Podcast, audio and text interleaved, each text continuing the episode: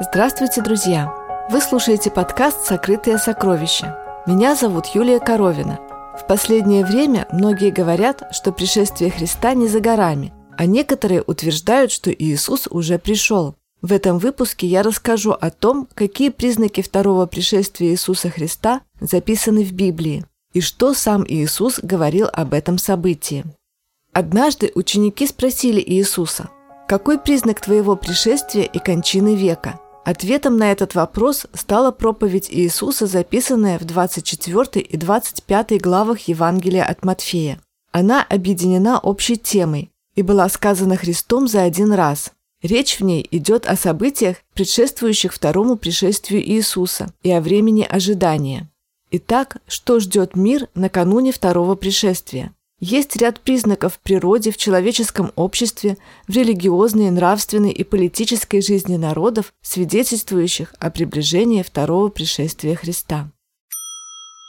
Первый признак – беззаботное отношение к предостережениям. Читаем Евангелие от Матфея, 24 главу, с 37 по 39 тексты. «Но как было в дни Ноя, так будет и в пришествии Сына Человеческого. Ибо как в дни перед потопом ели, пили, женились и выходили замуж до того дня, как вошел Ной в ковчег, и не думали, пока не пришел потоп и не истребил всех, так будет и пришествие Сына Человеческого. Ной проповедовал людям о надвигающемся потопе, но люди не хотели об этом слушать. Подобное происходит и в наше время. Миллионы проповедников по всей земле проповедуют о втором пришествии Иисуса Христа. Но люди не хотят об этом слушать, и жизнь идет своим чередом. Но в итоге произойдет то, что произошло перед потопом. И не думали, пока не пришел потоп и не истребил всех. Все, кто не принял спасение, предлагаемое Иисусом Христом, погибнут. Апостол Петр пишет в своем втором послании, 3 глава с 5 по 7 тексты. «Вначале Словом Божьим небеса и земля составлены из воды и водою, потому тогдашний мир погиб, быв потоплен водою а нынешние небеса и земля, содержимые тем же словом, сберегаются огню на день суда и погибели нечестивых человеков. Второй признак – природные катаклизмы, массовая гибель людей. Иисус предсказал, что перед Его пришествием на земле будут происходить многочисленные природные катаклизмы, эпидемии и голод, и будут глады, моры и землетрясения по местам – написано в Евангелии от Матфея, 24 главе, 7 тексте. А евангелист Лука в 21 главе 25 тексте пишет «И море вышумит и возмутится». Последнее время характеризуется появлением новых вирусов, вызывающих опасные, трудноизлечимые и быстро распространяющиеся заболевания. Так, например, эпидемия гриппа в начале 20 века унесла жизни около 20 миллионов человек, появление ВИЧ-инфекции, атипичной пневмонии, других инфекционных болезней и, наконец, COVID-19 – все это является знаменем приближения второго пришествия. Происходит быстрое загрязнение основных полноводных рек мира. Такие реки, как Дунай, Рейн и другие крупные реки Европы, отравлены и превратились в сточные канавы, где гибнет все живое. Такая же участь постигла живые организмы морей и океанов. Все это – результат бездумной деятельности людей. На протяжении столетий человек хищнически уничтожал леса, животных, разрушал те взаимосвязи, которые поддерживали равновесие в природе. До поры до времени это казалось незаметным, и ученые тешили себя иллюзией, что богатства Земли неисчерпаемы. Но нельзя безнаказанно разрушать природу. Библейский пророк Исаия предсказывает это время. Земля опустошена в конец и совершенно разграблена и указывает причины, ибо они приступили законы, изменили устав, нарушили вечный завет. Зато проклятие поедает землю, и несут наказание живущие на ней. 24 глава, 3, 5 и 6 тексты. Третий признак – умножение преступности и нарушение социальных связей. И по причине умножения беззакония во многих охладеет любовь, читаемый в Евангелии от Матфея 24.12. По данным статистики, сегодня темпы роста преступности в 6 раз превышают темпы роста народонаселения в 14 странах Западной Европы. Любовь охладевает между людьми. Количество разводов велико, как никогда раньше. Сотни тысяч детей растут сиротами при живых родителях. В то же время этот век гордится великой наукой и многими достижениями, которые не в силах исцелить последствия беззакония. Четвертый признак – глобальные войны. Вновь читаем 24 главу Евангелия от Матфея.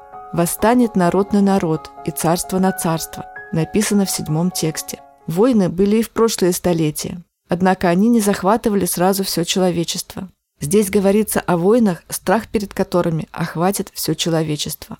В 20 столетии разразилась первая в истории человечества мировая война.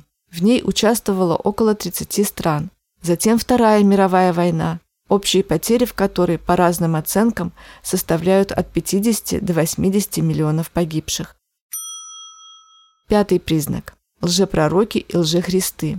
Читаем 11 текст 24 главы Евангелия от Матфея. «И многие лжепророки восстанут и прельстят многих». Это особая работа сатаны, направленная на то, чтобы извратить учение о втором пришествии Христа. Время от времени появляются самозванцы в разных уголках земли, которые выдают себя за Христа и даже творят чудеса. Однако Христос предупреждал об этом. Итак, если скажут вам «вот он в пустыне», не выходите, «вот он в потаенных комнатах», не верьте, ибо как молния исходит от востока и видна бывает даже до запада, так будет пришествие Сына Человеческого – написано в 26 и 27 текстах 24 главы Евангелия от Матфея. Шестой признак. Проповедь Евангелия. Продолжаем читать 24 главу Евангелия от Матфея. «И проповедано будет сие Евангелие Царствия по всей вселенной, во свидетельство всем народам, и тогда придет конец». 14 текст. Когда Христос произнес эти слова, его окружала маленькая группа галилейских рыбаков – сам он был отвергнут еврейским народом. Что могло гарантировать исполнение этих слов? Если бы это было человеческое учение, то оно, несомненно, исчезло бы с течением времени, как исчезли многие теории и учения. Но Евангелие – это Божья весть для спасения людей. И потому Библия сегодня переведена на полторы тысячи языков мира, и проповедь о Христе успешно распространяется. Она будет возвещаема до тех пор, пока не охватит все народы, Каждый встанет перед выбором – быть или не быть с Христом. Вот только некоторые из многих библейских признаков второго пришествия Христа. Все они говорят о том, что история нашего мира близится к своему завершению. «Ну и что же это за признаки пришествия?» – спросит кто-то. Всегда был голод, всегда были землетрясения, эпидемии и войны. Для чего Иисус говорит об этом? Замечено, что как только какой-то кризис накрывает мир или тот или иной регион, Усиливаются так называемые эсхатологические ожидания, то есть ожидания конца света. Если тряхнет как следует, да еще и с цунами, то точно, конец близок. Все начинают говорить или хотя бы задумываются об этом. Может, Иисус упомянул и голод, и эпидемии, и землетрясения, и войны, чтобы люди почаще задумывались? Задумываться – хорошая привычка. Но время идет, а Иисус не приходит. Случаются катаклизмы, Люди задумываются, потом все вновь возвращается на круги своя. Появляются скептики, о которых написано в Библии. Прежде всего знайте, что в последние дни явятся наглые ругатели, поступающие по собственным своим похотям и говорящие, где обетование пришествия его? Ибо с тех пор, как стали умирать отцы, от начала творения все остается так же. Написано во втором послании Петра, 3 главе, 3 и 4 текстах. Почему апостол Петр называет рассуждающих так наглыми ругателями? Может, они просто здравомыслящие люди? Знакомый рассказывал историю о том, как должен был куда-то на день уехать из дома.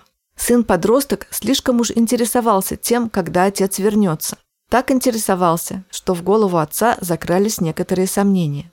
Сынок помахал папе из окна и убедился, что тот сел в машину и уехал. Потом паренек быстро сделал несколько звонков, и очень скоро к нему набежали гости.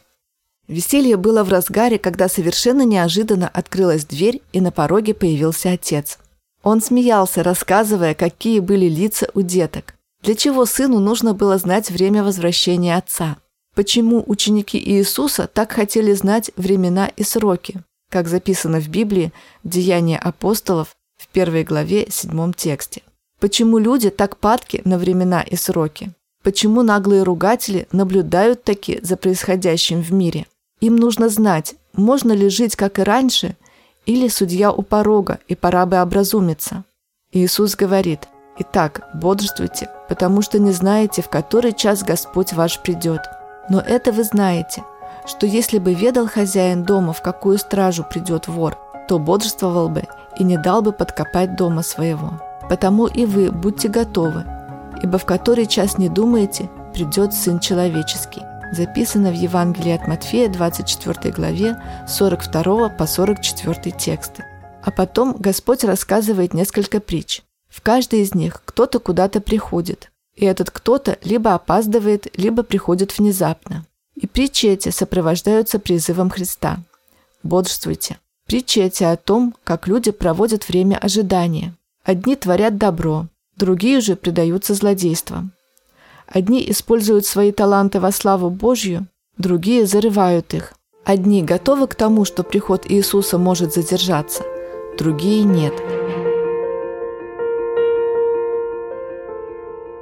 Так сколько же еще ждать? Если вы не планируете стать долгожителем и вам больше 20 лет, то, вероятно, ждать осталось не больше 50-60 лет. А если вам за 60, то гораздо меньше. Знаете почему? Потому что если Христос не придет при нашей жизни, то момент смерти станет для нас моментом второго пришествия Иисуса. Когда мы в следующий раз откроем глаза, мы увидим грядущего Христа, если, конечно, Бог удостоит нас чести воскреснуть со спасенными. Труба Божья пробудет спящих в прахе, и они выйдут из своих могил, чтобы никогда больше не умирать. Некоторые совсем не против подумать о Боге, но не сейчас а ближе к пенсии. Или через недельку. Но есть нюанс. Его метко подметил Михаил Булгаков. Да, человек смертен, но это было бы еще полбеды. Плохо то, что он иногда внезапно смертен. Вот в чем фокус. И вообще не может сказать, что он будет делать в сегодняшний вечер. Итак, долго ли ждать? Ровно до дня вашей смерти, если Христос не придет раньше. Кому-то осталось 50 лет, кому-то 20, а кого-то лишь мгновение отделяет от пришествия Христа. Потому Господь и говорит, «Бодрствуйте, потому что не знаете ни дня, ни часа, в который придет Сын Человеческий». Евангелие от Матфея 25.13. Чем вы наполняете свои дни? Есть ли у вас время на Бога? Знакомы ли вы с Ним лично? Возвращение Иисуса – это не прекрасная сказка, это реальность. И дай нам Бог оказаться в числе спасенных, когда Он придет во второй раз. Пусть его возвращение не напрягает нас, а радует, чтобы на слова Бога «Ей гряду скоро» мы в любой момент жизни могли радостно ответить, как написано в Библии в книге Откровения 22.20. «Ей гряди, Господи Иисусе». Мы всегда рады Тебе. Мы давно ждем Тебя, и наша благочестивая жизнь тому свидетельство. Пришествие Иисуса Христа во славе положит конец злу и разрушению – Великая борьба окончится. Наша Земля, бывшая ареной битвы на протяжении многих веков, станет прославленным миром, в котором Бог осуществит свой замысел спасения и вечной любви к своему творению. Каждый из нас, читая сегодня Библию, слышит личное приглашение Бога. Жаждущий пусть приходит, и желающий пусть берет воду жизни даром. Книга Откровения 22.17. Откликнуться ли на этот призыв? Выбор за вами. На этом все, друзья. Сегодня я рассказала вам о признаках второго пришествия Иисуса Христа и о том, долго ли ждать этого события. Спасибо, что слушали этот выпуск. Это был подкаст «Сокрытое сокровище». Заходите на наш сайт soccersoccer.net, подписывайтесь, ставьте лайки, оставляйте комментарии и делитесь с друзьями в социальных сетях. Мы будем очень этому рады. С вами была Юлия Коровина – всего вам доброго. До встречи в следующем выпуске.